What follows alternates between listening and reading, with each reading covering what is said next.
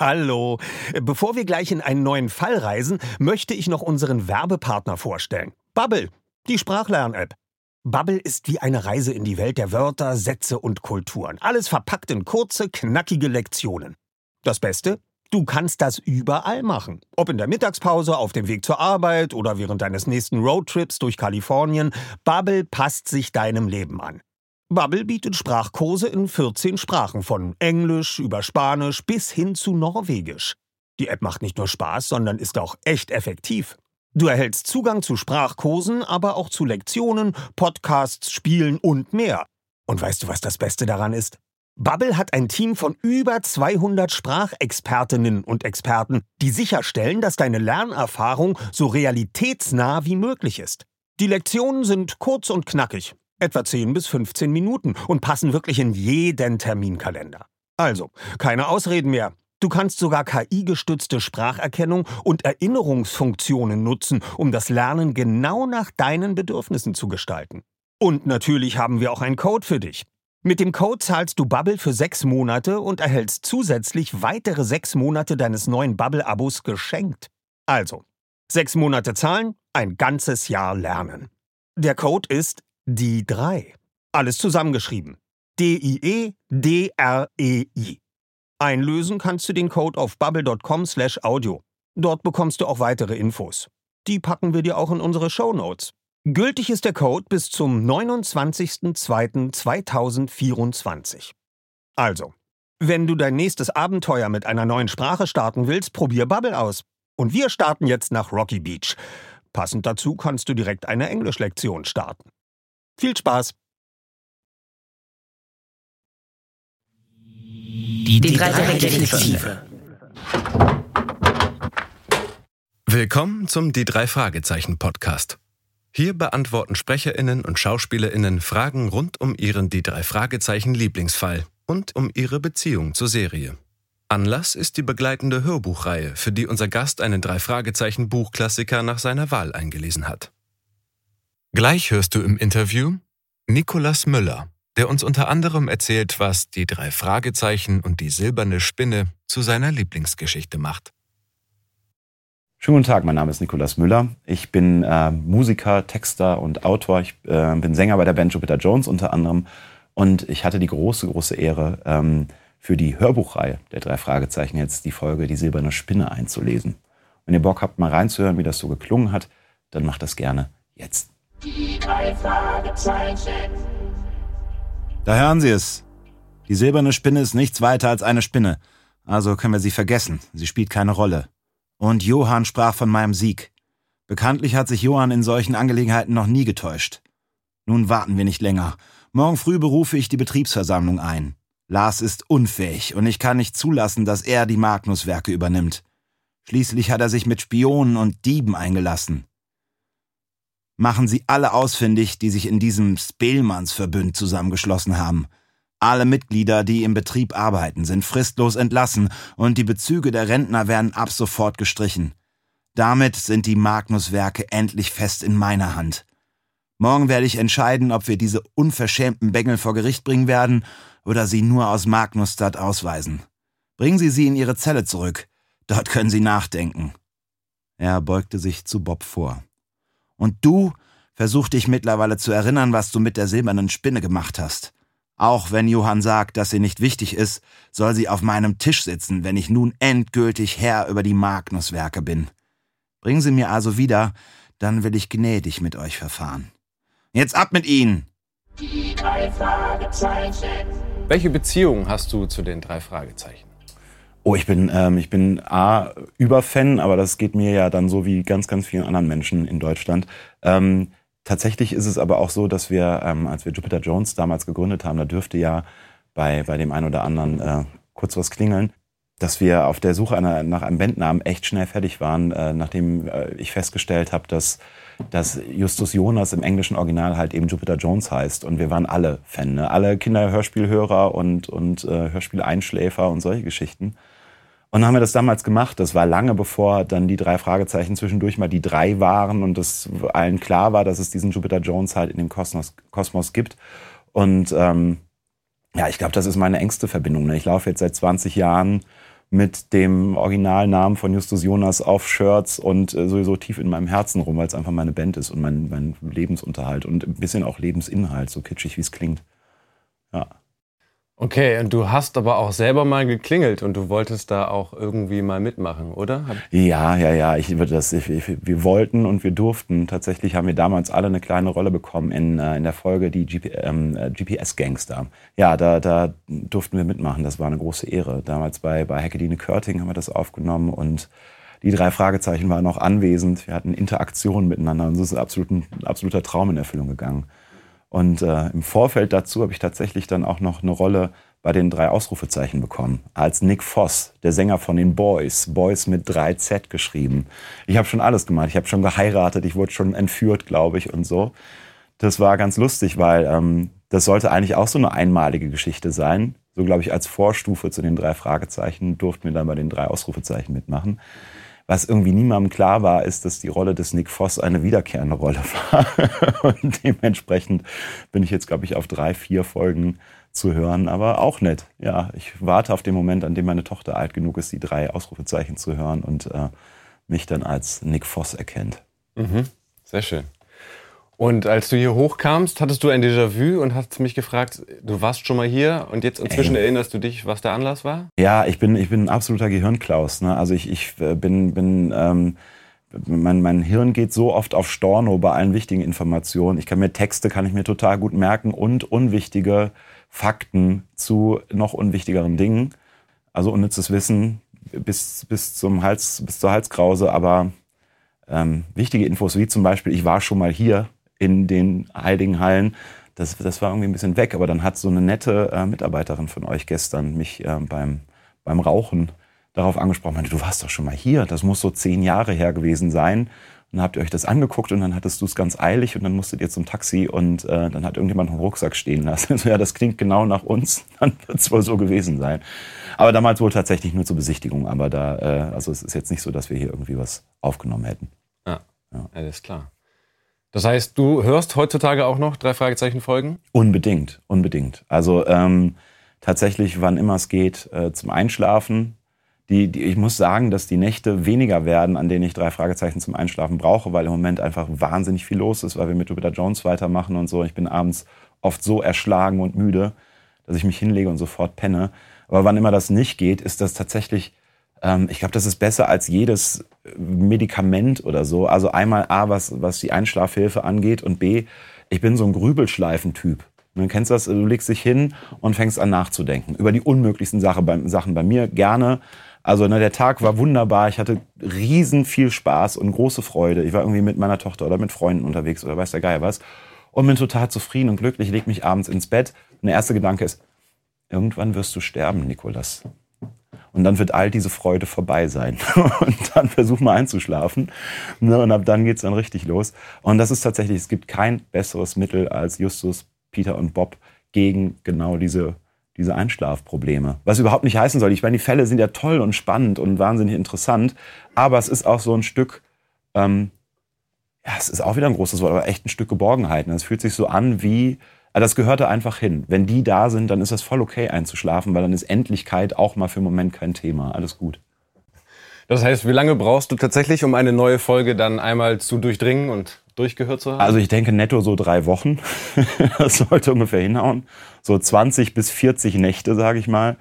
Ähm, ja, also es dauert schon. Also für mich wird die Zeit zwischen den einzelnen Folgen gar nicht so lang wie für wahrscheinlich viele andere, die dann da über Monate zu Hause sitzen und geiern und, und Bock haben.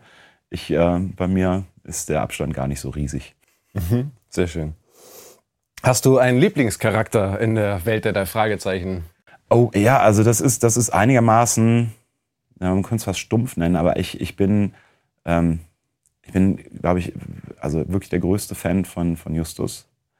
Ähm, nicht, weil er irgendwie der Chef ist und einer der drei Haupt Akteure, sondern einfach, weil er so der Gegenentwurf zu Tarzan von TKKG ist, dass ähm, ich ihn nur feiern kann. Ne? Weil ich war, ich war ein dickes Kind. Ich war auch ein richtig dickes Kind und unsportlich und alles. Ne? Und dann war damals TKKG war irgendwie noch so ein bisschen größer, zumindest bei uns. Das, das ging bei mir eher so mit 15, 16 los, dass die drei Fragezeichen wirklich so relevant wurden. Und das hat mich immer total genervt. Ne? Der hat dann immer alles mit den Fäusten geregelt und sowieso war der braun gebrannte, äh, super ästhetische Spaten so. Und ich habe den gehasst von Anfang an. Und dann kam irgendwann Justus Jonas in mein Leben und hat alles, also da sagen wir mal 95 Prozent der Fälle wirklich mit dem Hirn geregelt. Und zwischendurch gab es dann mal hin und wieder auf die Mappe. So, aber jetzt nicht in so einer hohen Frequenz wie bei TKKG. Da wurde immer alles gleich mit Muskeln gelöst. Und dann diese ganzen Rollen drumrum, ne, dass so, so Gabi so ein bisschen, so ein bisschen doof ist und so. Das, also, das, ich, Justus Jonas, er ist es. Gar, sollte gar kein TKKG-Rent werden, aber am Ende ging es leider nicht ohne. Wie mit den Ärzten und den Hosen. Du kannst nicht die einen gut finden, ohne die anderen so ein bisschen kacke zu finden. Reicht mir vollkommen. Sehr schön, sehr schön. Dann kommen wir zu deiner Folge. Warum genau hast du dir die Folge Die silberne Spinne ausgesucht? Ja, das ist eine gute Frage. Also tatsächlich auch da, das war irgendwie mal einigermaßen wenig Transferleistung von mir, aber es hat dann total Sinn gemacht. Die Folge ist Baujahr 1981, ich bin Baujahr 1981 und das fand ich schön. Das lag jetzt, also ich habe die Folge auch tatsächlich schon als Hörspiel gehört, aber vor tausend Jahren. Ich hatte gar nicht mehr so richtig die, die Synopsis auf dem Schirm, das mit diesen ganzen Schweden und diesem schwedischen äh, Dörfchen in Amerika und so. Das wusste ich alles gar nicht mehr, habe ich dann gemerkt. Aber tatsächlich dann beim Durchlesen habe ich auch gemerkt, dass da, dass da so viel, ähm, dann sagen wir mal, ausreichend Absurdes passiert, um sie richtig stark zu finden. Ich bin ein großer Fan von, von drei Fragezeichen-Folgen, wo, wo so, ähm, wo Dinge geschehen, die, ähm, bei denen man sich mal kurz fragt, ob die jetzt eigentlich, sind die eigentlich total super oder total doof? Man kommt dann immer bei total super raus. Aber es ist so, dass der, der, der, das absurde Moment in den, in den Folgen, die ich am liebsten mag, das ist das Wichtigste eigentlich. Ja, ja das ist die Silberspinne nicht schlecht ja, genau. in der Hinsicht, das ja. stimmt. Ähm, Genau, die Übersetzung war von 81. Ich glaube, das Original von Robert Arthur ist von 1976, Schlag mich tot. Ja, guck, genau, ja. Also ich hatte da so eine Liste von euch vorliegen, ja. wo, alle, wo alle Titel drin stehen. Und ähm, genau, und da, da stand dann das Jahr der Übersetzung wahrscheinlich daneben. Aber wie dem auch sei, also für mich war das, das war, war irgendwie, ich hatte einen, einen Link und dann fand ich die Folge auch noch gut und deswegen habe ich es genommen. Ja. Sehr schön. Das heißt, wie hast du dich vorbereitet für die Lesung? Ähm, ich habe äh, mir, das, mir, hab, mir das tatsächlich mal durchgelesen, um dann festzustellen, dass ich mir auch mal das Hörbuch hätte anhören können. Äh, dass das Hörspiel hätte anhören können. Ähm, habe ich nicht gemacht, mache ich jetzt als Nachbereitung auf der Zugfahrt nach Hause. Ne? jetzt nicht so richtig stau, aber nee, ich habe es mir durchgelesen und, und äh, auf ein paar Bus- und Zugfahrten in letzter Zeit. Und ähm, viel mehr eigentlich nicht, weil das, ich finde, dass gerade bei dieser Hörbuchreihe ist ja wichtig, dass das ist so Friends and Family mäßig, ne? Da, da auch irgendwie Henning May, der da schon lesen durfte und, und irgendwie ganz viele tolle Leute, die aber alle irgendwie so ihren eigenen Charakter mit reinbringen. Und ich finde es auch deswegen gerade charmant, weil viele von denen ja auch gar keine Sprecher, SprecherInnen sind. So, ne? Also das, das hält sich, glaube ich, einigermaßen die Waage. Und dann dachte ich, dass ich mich eigentlich gar nicht großartig viel mehr vorbereiten kann, als einfach hier anzukommen, so zu lesen, wie ich mir das vorstelle und es zumindest mal der Höflichkeit halber gelesen zu haben, auch um zu wissen, worum es grob geht. Und ähm, ich glaube, das hat ganz okay funktioniert. Mhm. Auf jeden Fall. Gab es einen besonderen Charakter, der dir am meisten Spaß gemacht hat beim Intonieren? Beim Intonieren, ja, ich, ich äh, mag den, also ich mag ihn nicht, aber ich mag den, ähm, den äh, Staffan, ähm, hilf mir schnell, ich bin. Stefan Forsberg. Forsberg, genau, Stefan Forsberg, der quasi der, der Schurke, der äh, der, äh, derjenige, der da versucht, das, das Familienimperium an sich zu reichen, an sich zu reißen. Den äh, fand ich ganz spannend zu lesen, einfach weil er so eklig ist und da konnte man und so schmierig und da konnte man so ein bisschen was an was Hexenartiges reinlesen. Das, das war ganz einfach. Ähm, tatsächlich habe ich die größte Skrupel äh, davor, Justus Peter und Bob zu intonieren, weil das so ikonisch ist. Ne? Also das da habe ich, hab ich so ein bisschen die Stimme verstellt und ein bisschen versucht, deren, deren Duktus mit reinzubringen, aber ohne da irgendwie. Das ist wie, wie Helge Schneider imitieren. Das äh, ne, geht, bleib, bleibt dann weiter lustig, aber man kommt sich immer so ein bisschen vor, als würde, würde man jetzt gerade irgendwie Helge Schneider imitieren, weil das ist so einzigartig und das bei Justus Peter und Bob auch. Deswegen habe ich es versucht, ein bisschen so klingen zu lassen. Mhm. Nikolas, wo ist der Hashimitenfürst geblieben? Das ist eine hervorragende Frage. Das, das äh, fragen wir uns alle tatsächlich. Er ist im Buch nicht drin. Ne? Du hast erzählt, dass das damals vom, von dem Regisseur der Hörspiele oder demjenigen, der die Adaption dann für die Hörspiele geschrieben hat, äh, selber erdacht war. Den Hashimitenfürst gibt's im Buch nicht. Und ich weiß nicht, ob wir uns damit einen Gefallen getan haben, dass es den nicht gibt, muss ich ganz ehrlich sagen. Ich bin, schon, bin schon auf den Shitstorm gespannt und möchte gerne an dieser Stelle nochmal eindringlich sagen, dass es nicht meine Entscheidung war, ihn rauszulassen. Es ist jetzt immer so passiert. In den Hörspielumsetzungen äh, tummeln sich manche Ausspracheschnitzer, die wir bei besonders stark herausstellenden Fällen und Figuren den Fans zuliebe übernehmen. Aber du hast das Hörspiel jetzt nicht mehr so im Ohr. Aber nee. meinst du, gab es für dich welche, an die du dich erinnern kannst? Also schwedische Aussprachen haben wir ja nachgeguckt nochmal. Ja, genau. Also das ganze Ding ist natürlich prädestiniert, da Ausspracheschnitzer drin zu haben. Ne? Also das, ähm, das äh, einer der, einer der oder der, der Polizeibeamte aus, aus Houston heißt Timothy. Ne? Das ist, äh, da da geht es ja schon los. Aber ähm, ja, diese ganzen schwedischen Dinger, ne? Ähm, Utmerkt zum Beispiel. Das, äh, und ich weiß nicht, also das, wann wurde das als Hörspiel aufgenommen? Irgendwann auch in den 80ern. Ne? Und da gab es halt eben noch nicht, äh, du gibst das Wort bei Google ein und, und schaust dir an, weißt du, wie die das damals gemacht haben? Gar nicht, weil. Äh, Nach Gusto, ne? Würde ich sagen, ja. weil äh, in, da, in dieser Folge tatsächlich der Ort äh, Magnusstadt ja. von zwei, drei Sprechern konsequent, konsequent Magnusstedt ausgesprochen wird und von anderen wiederum Magnusstadt. Ja. Wir haben Magnus Dart übernommen. Ja. Korrekt wäre, ist tatsächlich sogar Magnus Dart. Die sprechen das eher ah, lang. okay, die Magnus Dart. Ja. Ja. Also das heißt, wir haben uns da entschieden. Das machen wir jetzt nicht nochmal. Das dafür kommt das ein bisschen zu häufig vor. Ja. Oder überall so reindroppen, dann hört man es immer.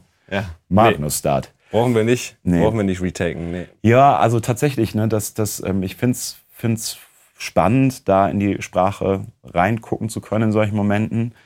Und gerade Schwedisch ist da ja, ne, da werden ja die, die, die Vokale komplett anders ausgesprochen an vielen Stellen als bei uns und so. Ja. Ähm, könnte mir vorstellen, dass das hier und da passiert ist. Ich werde gerne im Nachgang berichten, weil ich höre es ja gleich auf der Heimfahrt. Ja, genau. Und äh, von 81 die Übersetzung und Du, ich weiß, du bist über einige Sachen gestolpert, weil es tatsächlich sehr ungewöhnliche Worte sind, die wir heute so nicht mehr benutzen. Ach so, das ja, ja, das also einige Stilblüten. Vielleicht erinnerst du dich noch an das. Absolut, genau, genau. Also was ich, was ich bis jetzt, also was ich bis vorgestern nicht wusste, dass es das Wort überhaupt gibt und ich weiß auch immer noch nicht genau, was es bedeuten soll, ist ein ähm, ein gelb, sag schnell. Betrasstes? Ein gelb betrasstes Livret. Genau. Das, und das kommt gleich irgendwie auf der zweiten Seite. Ne?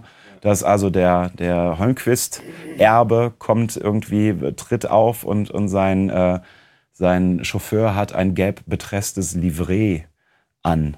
Und das äh, weiß der liebe Gott. Ne? Also ich meine, das ist natürlich, das ist dann auch ein Wort, das relativ selten genutzt wird. Aber hier und da ist es schon ganz spannend, dass da äh, scheinen offensichtlich dann die, die scheint die 40 Jahre ältere Sprache durch, plus dann auch noch so ein hin und wieder etwas putzigen Sprachgebrauch der Übersetzerin, finde ich. Ähm, also es klingt dann hier und da, sind dann Sätze tatsächlich so gebaut, dass man sie dreimal liest, um wirklich zu wissen, ob man sie jetzt richtig gelesen hat. Ähm, ja, also es gibt den einen oder anderen Stolperstein.